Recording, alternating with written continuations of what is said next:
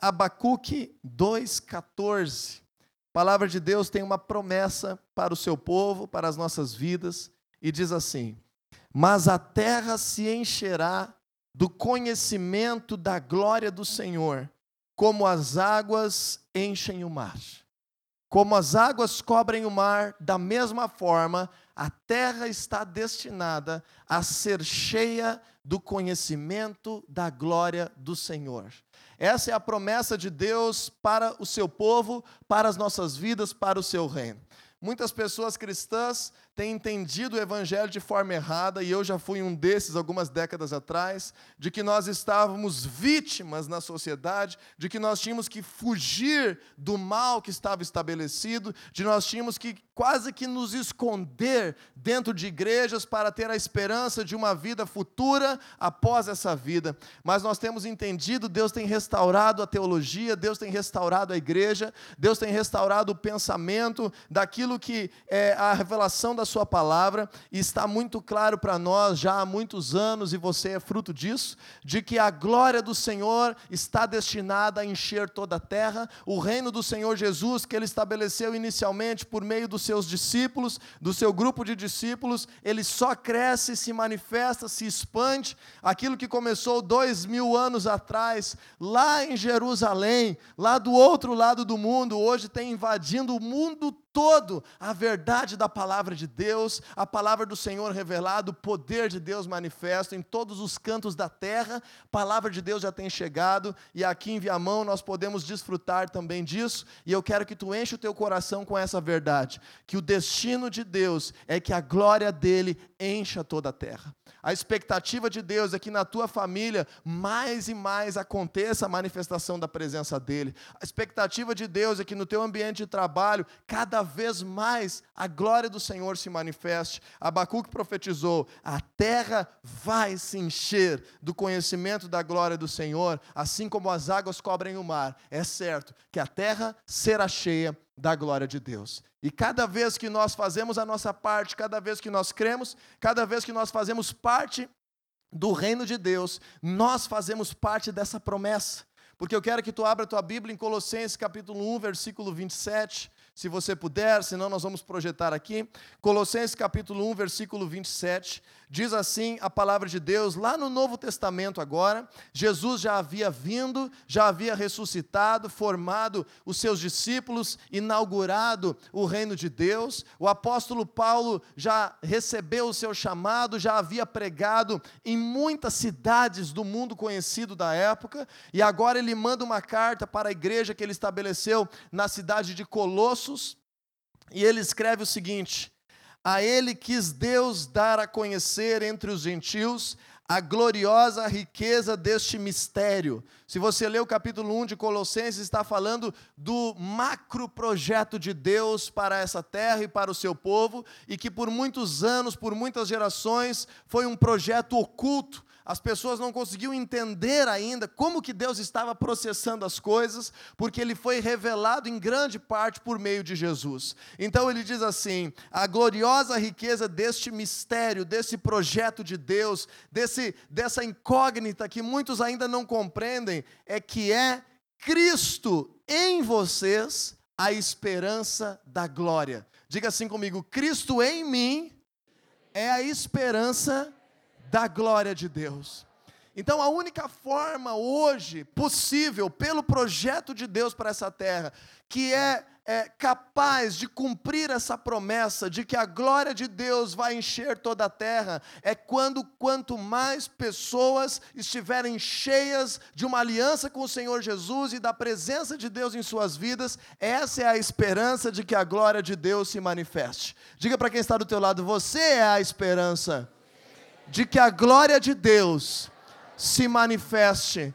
Tu imagina, Deus conta contigo, Deus conta comigo. Nós somos a esperança para a nossa cidade. Nós somos a esperança lá na nossa família, nós somos a esperança aonde quer que o Senhor tenha te estabelecido. Você é a esperança de Deus, de que a presença dele se manifeste, de que a glória dele se manifeste. Você está destinado a ser um homem e uma mulher gloriosos nessa terra, respeitados nessa terra, honrados por Deus nessa terra, porque a presença de Deus vai fluir através da tua vida.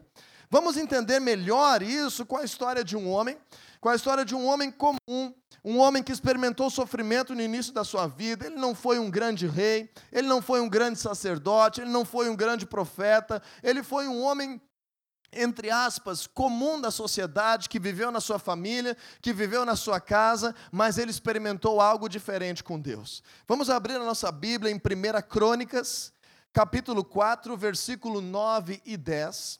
E nós vamos nos colocar agora no lugar dessa história, nós vamos colocar as nossas vidas como sendo este personagem e imaginar que Deus quer manifestar a sua presença também por meio de nós muitas vezes de forma simples, lá no ambiente em que nós moramos, na nossa linguagem, não precisa estar nos holofotes, não precisa estar com microfones. O Senhor quer nos fazer resplandecer a sua glória aonde ele tem nos levantado. E aí no versículo 9, então, de 1 Crônicas, capítulo 4, diz assim a palavra de Deus: Jabes foi o homem mais respeitado de sua família. Jabes foi o homem mais respeitado de sua família. Se a gente trocar a versão, talvez algum de você tenha na sua Bíblia aí na sua mão uma outra versão, a versão da tradução do João Ferreira de Almeida, revista e atualizada, diz assim: Jabes foi mais ilustre do que os seus irmãos. Jabes foi mais ilustre do que os outros da sua casa. Alguém tem essa versão escrita na sua palavra aí? Ilustre. Outros estão com a NVI, está respeitado. E essa palavra é a palavra kabad em hebraico, que é a palavra para manifestação da glória de Deus. A glória de Deus é chamada kabod. E esse adjetivo aqui, kabad, está dizendo que Jabes foi um homem que resplandeceu, foi um homem que brilhou, foi um homem ilustre, foi um homem respeitado, foi um homem que brilhou a presença de Deus por meio dele, lá no contexto da sua família. Lá onde ele havia nascido, lá onde Deus havia colocado ele. Jabes não foi um grande rei, Jabes não foi um sacerdote, Jabes não foi um profeta, Jabes foi um homem, um cidadão de um povo que servia a Deus, mas ele agiu de uma forma especial, que fez com que ele vivesse momentos de expressar a glória de Deus. E quando nós expressamos a glória de Deus, nós nos tornamos pesos pesados. Diga assim: quando eu expresso a glória de Deus, eu me torno um peso pesado. Você já viu aquela luta de boxe? O boxe não está mais tão em moda, mas quando eu era criança, nós estávamos sempre na expectativa de ver a transmissão do Mike Tyson.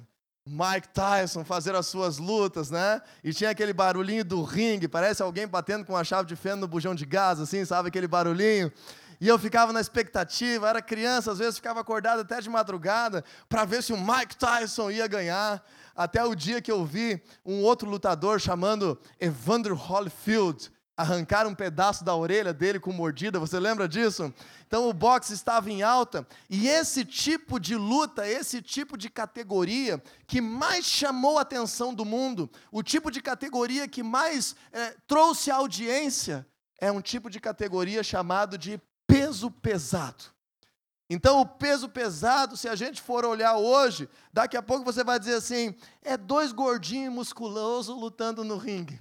O peso pesado. Por causa que o peso pesado é uma categoria que é relacionada ao peso dos atletas. Então, cada peso vai determinando o nível das categorias, né? Tem o médio, o galo, tem o frangote, tem os outros todos. Então, quando a gente imagina uma luta de peso pesado, ela é uma luta diferente. Ela é uma luta emocionante. Por que, que ela é uma luta, uma luta emocionante? Porque lá no peso galo, o cara dá cinco, seis, é, acerta cinco, seis vezes, até no rosto do seu adversário, e ele não cai. É, é uma coisa que não tem muita potência, não tem muita expressividade. E a gente gosta de ver nocaute. Quem gosta de ver nocaute aí? A gente gosta de ver o cara derrubar o outro, nocaute na luta. Essa é a graça do esporte do boxe. Os homens vão se identificar comigo aí. Nós gostamos de assistir é para ver nocaute. Nós gostamos de ver corrida é para ver o cara ultrapassar, não é para ver um ficar andando atrás do outro. Nós gostamos de ver futebol é para ver gol. Nós gostamos de ver esporte é para ver alguém fazer alguma coisa diferente. E Deus gosta de olhar para a tua vida e ver você realizar conquista, ver você destruir as obras das trevas, ver você marcar a tua história, fazer uma coisa diferente. E aí, quando a gente olhava aquele, aquele peso pesado, então ia olhar aqueles caras grandão, pesadão, né? Se balançando, e daqui a pouco, quando entra, quando entra um golpe, um golpe preciso, aquele golpe é tão potente, tão potente, que mesmo que o seu inimigo também seja um peso pesado, a potência daquele golpe causa um nocaute. E deixa eu te falar, essa palavra glória de Deus, a glória de Deus, lá no Antigo Testamento, era traduzida também como algo pesado de Deus, como algo que tinha peso, algo que tinha potência, algo que quando se manifestava causava um estrondo. Veja como nós cantamos hoje, cantamos uma música sobre a graça de Deus, e nós cantamos no meio dessa música, eu não sei se você já entendeu isso que nós cantamos, mas nós declaramos a grandeza de Deus quando cantamos assim: a terra treme com sua voz. Esse é um Deus poderoso. Quando a sua glória se manifesta, as trevas vão embora, o mal é destruído. Então, quando nós manifestamos a glória de Deus, nós nos tornamos quem? Peso pesado. Diga assim para quem está do teu lado: queira ser um peso pesado. As tuas atitudes vão ter muita potência no reino de Deus. As tuas atitudes vão ter muita força no reino de Deus. Quando nós não nos preocupamos, veja bem o que eu estou dizendo agora. Quando nós não nos preocupamos em ter potência naquilo que nós fazemos, quando nós não nos preocupamos em ter intensidade, em 2020 nós estamos declarando profeticamente é um ano de intensidade. Quando nós não, não nos preocupamos em ter intensidade, o que, que vai acontecer? Nós vamos cansar. Nós vamos cansar e nós não vamos ter eficácia nas nossas vidas. Nós vamos cansar e nós não vamos conseguir chegar a um objetivo, mesmo que nós venhamos estar nos esforçando muito. Eu me lembro, meu irmão que, meu irmão que se criou comigo, é o meu irmão que é cinco anos mais velho do que eu. E aí, às vezes, eu queria, eu queria também, empolgado com a luta do Mike Tyson, eu queria brincar um pouquinho com meu irmão de boxe. E aí, eu, eu com toda essa estrutura, ia enfrentar ele, e ele era mais velho, cinco anos mais velho do que eu. Imagina, se ele tinha 15, eu tinha 10, se ele tinha 12, eu tinha 7. Então era uma luta meio injusta. E eu me lembro da cena, isso é até um pouco traumatizante nesse momento eu me lembro da cena que eu tentava, tentava soquear ele, e ele colocava a mão assim na minha cabeça. e o meu braço não conseguia alcançar ele. E eu ficava muito bravo, e ele só ficava com a mão na minha cabeça, e eu me esforçava demais. Ficava tentando soquear, soquear, soquear, e não alcançava de jeito nenhum. E quando eu cansava, ele tirava a mão de mim, eu parava, e a gente parava de brincar. Mas o que eu estou dizendo para ti é que se a gente não tem potência, se a gente não tem poder naquilo que nós estamos fazendo, nós podemos ser homens e mulheres bem intencionados que estão se desgastando, se cansando, se deprimindo, adoecendo e não vendo frutos verdadeiros do nosso trabalho.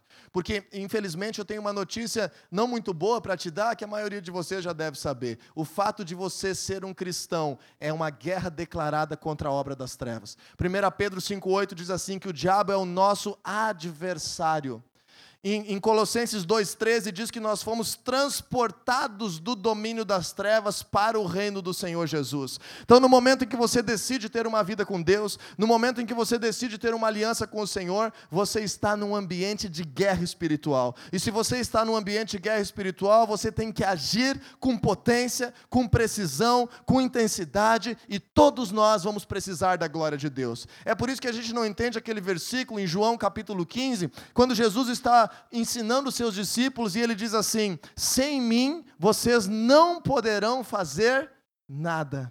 Sem mim vocês não podem fazer coisa alguma.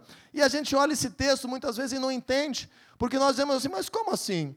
Tantas pessoas estão sem Jesus e conseguem fazer tantas coisas. mas ele está dizendo: no pertencimento ao meu reino, no projeto de Deus, no chamado de Deus, se tu não te preocupar em ser cheio da presença de Deus, você não vai conseguir fazer nada, você não vai conseguir ter eficácia em nada, você não vai conseguir transformar a tua família, você não vai conseguir receber perdão, você não vai conseguir ver milagres, você não vai conseguir ver pessoas sendo transformadas, você não vai conseguir marcar a história das pessoas que estão ao teu redor. E Deus nos chamou para marcar a história das pessoas que estão ao nosso redor. Então, o que fez de Jabes se tornar alguém glorioso? O que fez de Jabes se tornar alguém peso pesado, alguém ilustre, alguém respeitável, alguém honrado, alguém que a glória de Deus se manifestou? O segredo disso está no próprio texto de 1 Crônicas 4, 9 e 10. Vamos ler juntos. Eu vou continuar na revista atualizada do Almeida, então começamos novamente. Foi Jabes mais ilustre do que seus irmãos. Sua mãe chamou-lhe Jabes, dizendo: Porque com dores o dei à luz. Vamos fazer uma pausa aqui. Olha como foi o início da vida de Jabes. O nome dele carrega a dor do parto que ele gerou. O nome dele carrega a ideia de que ele produziu sofrimento na vida da sua mãe. E às vezes a gente olha a história das pessoas, às vezes você olha é, a vida do teu líder, do teu pastor, alguém que está fazendo algo no reino de Deus e você diz assim: "Não, mas essa pessoa não sofreu o que eu sofria, por isso que ele pode, ela pode viver algo grande com Deus". Nós estamos falando aqui de um homem que estava marcado na sua identidade de que ele era causador de dor, ele era causador de sofrimento. Jabes, então, tem esse nome porque a sua mãe disse: Porque com dores eu o dei à luz. Então, por isso que tu te chama Jabes. Carregava nele essa tendência ao sofrimento, carregava nele essa culpa por ter machucado alguém, essa culpa por ter causado dores. Só que o que fez de Jabes ilustre, o que fez de Jabes glorioso, o que fez de Jabes um peso pesado não foi sorte. Não foi ter nascido numa família rica, não foi ter tido uma oportunidade que os outros não tiveram. O que fez de Jabes um ser humano diferente, que manifestou a glória de Deus, foi a forma como ele se relacionou com Deus. Então vamos ler aqui o versículo 10. Olha o que, que fala a respeito de Jabes. Jabes invocou o Deus de Israel, dizendo: Ó, oh, tomara que me abençoes e me alargues as fronteiras, e que seja comigo a tua mão, e me preserves do mal, de modo que não me sobrevenha aflição. E Deus lhe concedeu o que ele tinha pedido. Um autor chamado Bruce Wilkinson escreveu um livretinho que você pode procurar, um livrinho pequenininho, daqueles que é fácil de ler, é rápido de ler. Um livro que já é antigo agora, mas é um livro muito bom sobre esse assunto, que se chama justamente A Oração de Jabes. E tem em português, é muito difundido esse livrinho. E Bruce Wilkinson, Wilkinson, desculpe, sobre essa oração, ele estudou a fundo essa oração e ele escreve uma frase muito interessante, que talvez você possa anotar aí para ti, para levar como um lema para a tua vida ele diz assim: Alguém já disse certa vez que existe muito pouca diferença entre as pessoas, mas é esta pequena diferença que faz toda a diferença. Então, se você parar para pensar, existe muito pouca diferença entre todas as pessoas. Como seres humanos, nós temos muito pouquinha diferença. Mas é justamente essa diferença, essa diferença de atitude, essa diferença de princípios, essa diferença na vida de alguém que faz toda a diferença na sua história. Diga assim comigo: a minha vida é feita de detalhes. Nós precisamos nos preocupar com os detalhes da nossa vida, com os princípios da nossa vida, com as pequenas atitudes da nossa vida, com a forma como nós importamos com as coisas de Deus, com a presença de Deus, com a glória de Deus. Então aqui nós vamos tirar hoje, é, nessa parte de entender como que Jabes carregou a glória de Deus, vamos tirar alguns fatores que estão contidos aqui nessa oração. No versículo 10 ele diz assim: Senhor, Tomara que tu me abençoe. Tomara que tu me abençoe e me alargues as fronteiras.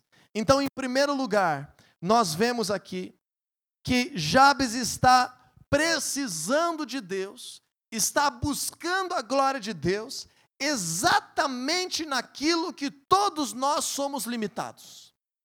Jabes está buscando algo de Deus exatamente nas áreas em que ele era limitado e que nós somos limitados. Em primeiro lugar, ele diz: Deus, que tu me abençoes. Isso está dizendo é, um conceito muito importante. É muito importante nós clamarmos pela bênção de Deus e pelo favor de Deus, porque senão nós ficamos à mercê das circunstâncias da vida. Senão nós ficamos vítimas de como que a vida vai se desenrolar. Se nós não estivermos alinhados à vontade de Deus, ao destino de Deus, às bênçãos de Deus, nós podemos ter a melhor intenção que nós continuamos à mercê de acaso, de sofrimento, de situações adversas que se levantam quando a bênção do Senhor não está estabelecida sobre o nosso destino. Segundo lugar, Jabes disse assim: Senhor, que as minhas terras sejam aumentadas. E em outra tradução diz assim: que as minhas fronteiras sejam ampliadas sejam alargadas. Esse é o segundo limitante que nós temos na nossa vida humana, de que nós enfrentamos um problema com relação à nossa limitação de recursos. Todos nós, a maioria de nós, tem recursos limitados. Recursos de tempo, recursos de finanças, recursos de projetos, recursos de alcance, Todos nós temos recursos limitados. Aonde é que Jabes atacou para que a glória de Deus se manifestasse? Senhor, amplie os meus limites, amplie as minhas fronteiras, me faz chegar mais além. Lembra qual que é o nome dele? Como é o nome dele? Jabes. Jabes significa que ele causou dores. Então entenda que as dores limitam o nosso alcance. O sofrimento do passado limita o teu alcance. Muitas vezes o sofrimento do passado, como foi testemunhado hoje aqui, ele faz com que nós venhamos sofrer, carregar culpa, carregar uma pressão interior e nos limitar naquilo que nós imaginamos que nós somos capazes de fazer. Por exemplo, vou te dar um exemplo bem simples disso. Há uns dois meses atrás eu estava com um mau jeito na minha coluna, nas minhas costas, na região lombar. E mesmo que eu estava tentando seguir, praticando exercícios, estava doendo bastante a minha região lombar aqui das costas. E aí, volta e meia, eu tentava fazer um alongamento.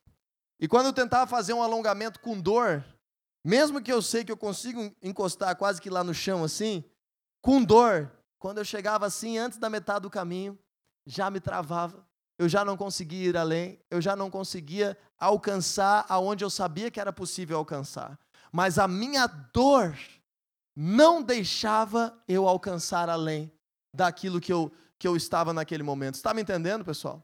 Quando nós permitimos que dores continuem, que sofrimentos continuem, que a nossa vida seja pautada pelas pressões, pelos problemas, pelas dores, o nosso limite é restrito. O nosso alcance é restrito. Quando nós temos dor, nós não conseguimos ir na totalidade do alcance que Deus tem preparado para nós. Então Jabes foi na ferida. Ele disse: Deus, eu preciso de ti para ampliar os meus limites. Eu preciso de ti para me fazer alcançar mais longe.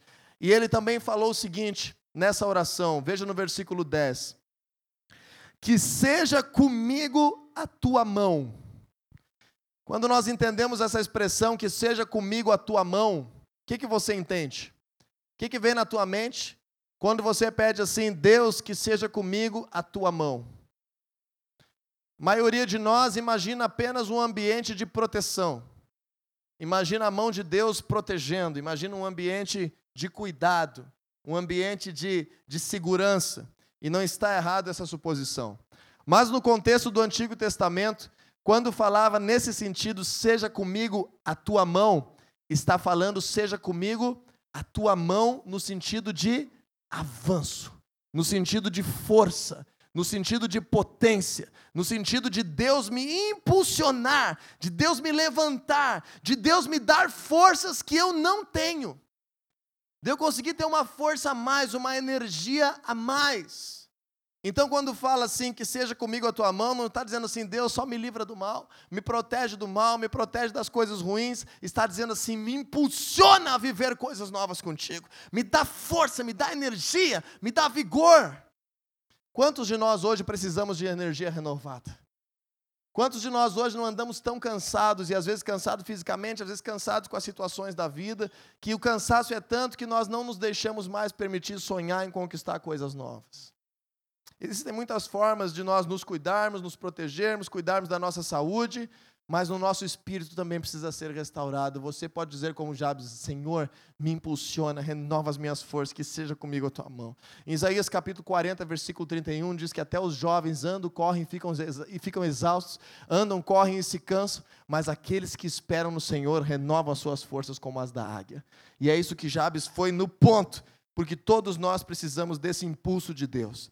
Em terceiro lugar, Quarto lugar, porque falamos da bênção de Deus, de ampliar os limites da sua mão, nós vemos aqui agora a parte final da sua oração. Ele diz assim: Me preserves do mal, de modo que não me, não me sobrevenha a aflição. Na NVI ele diz assim: Livra-me, guardando-me de males e livrando-me de dores. Então, essas são as outras duas coisas que nós precisamos da glória de Deus. Se nós temos uma batalha espiritual a viver, nós precisamos contar com Deus para que nós sejamos guardados de todo mal, para que nós sejamos livres de todo mal. O Senhor Jesus ensinou isso lá na oração que nós chamamos hoje de Pai Nosso, naquela oração modelo que ele estabeleceu, a nós incluirmos na nossa preocupação, na nossa vida com Deus, o fato do Senhor nos guardar de todo o projeto das trevas. E em último lugar, ele fala da sua fragilidade humana ele fala das aflições, ele fala das dores, ele fala das preocupações, ele fala da sua fragilidade. Então veja que interessante, que um homem comum, parte do povo, foi destacado na palavra de Deus por ser alguém glorioso, pesado, respeitado, ilustre, justamente porque ele soube ser um homem que, apesar da sua tendência de carregar culpa, sofrimento e dor, soube buscar a presença de Deus com intensidade, soube buscar a presença de Deus com avidez.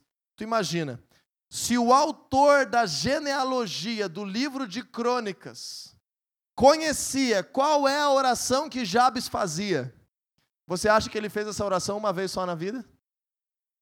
Se Jabes era um cidadão comum do reino, o escritor do livro das crônicas dos reis, no meio de uma genealogia, conhecia qual era a oração que Jabes fazia.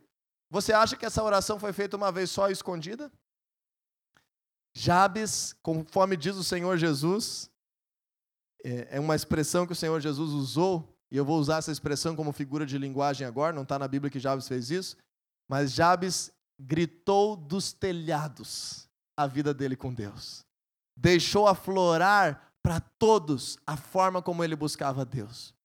Então, escute o que eu vou te dizer. Se você quer viver uma vida que manifesta a glória de Deus, se você quer ser alguém ilustre, respeitado na tua família, que vive com excelência, que vive grandezas, não te engrandeça, engrandeça a Deus. Engrandeça a Deus. Deixe, deixe sobressair que você depende de Deus. Deixe ficar claro que você depende de Deus. Nós temos é, muitas é, situações hoje no nosso ambiente político da nossa nação. Nós temos hoje um presidente eleito com uma, uma tendência política bem diferente daquelas que vinham nos últimos anos. Nenhum de nós é obrigado a concordar com todas as coisas que são feitas pelo nosso governo, mas nós temos que sim andar numa atitude honrosa com os nossos governantes. Mas uma coisa nós, como igreja, temos que admitir: Hoje o nosso país está sendo liderado por alguém que em todos os momentos exalta Deus e pede direção de Deus e pede força para Deus. E com mesmo com seus erros, mesmo com as suas limitações, nós temos visto o nosso país ter uma guinada, nós temos visto o nosso país ter uma transformação, especialmente no ambiente da glória de Deus se manifestando. Então eu quero encerrar nessa noite te dizendo isso, que a glória de Deus irá se manifestar na tua vida e você será usado por Deus como mais uma gota desse mar dessa glória que enche toda a terra. Te consegue te visualizar, conceber a ti mesmo como parte da manifestação da glória de Deus. Cristo em ti é a esperança da glória. E assim como Jabes foi um peso pesado, assim como Jabes teve manifestação da glória de Deus, assim como Jabes foi alguém de destaque aonde ele andou, mesmo sendo um cidadão comum no seu ambiente, na sua esfera de ação, assim todos nós temos a oportunidade de manifestar a glória de Deus. Venhamos glorificar a Deus. Apesar das nossas limitações, apesar das nossas falhas, venhamos publicamente dizer que nós precisamos de Deus. Que se estamos conquistando algo, é por causa de Deus. Se esse projeto Família da Fé está avançando, é por causa de Deus. Se você tem vivido coisas novas, é porque Deus está contigo. E eu quero te encorajar a, como Jabes, colocar a tua oração no ponto exato aonde você mais precisa de Deus.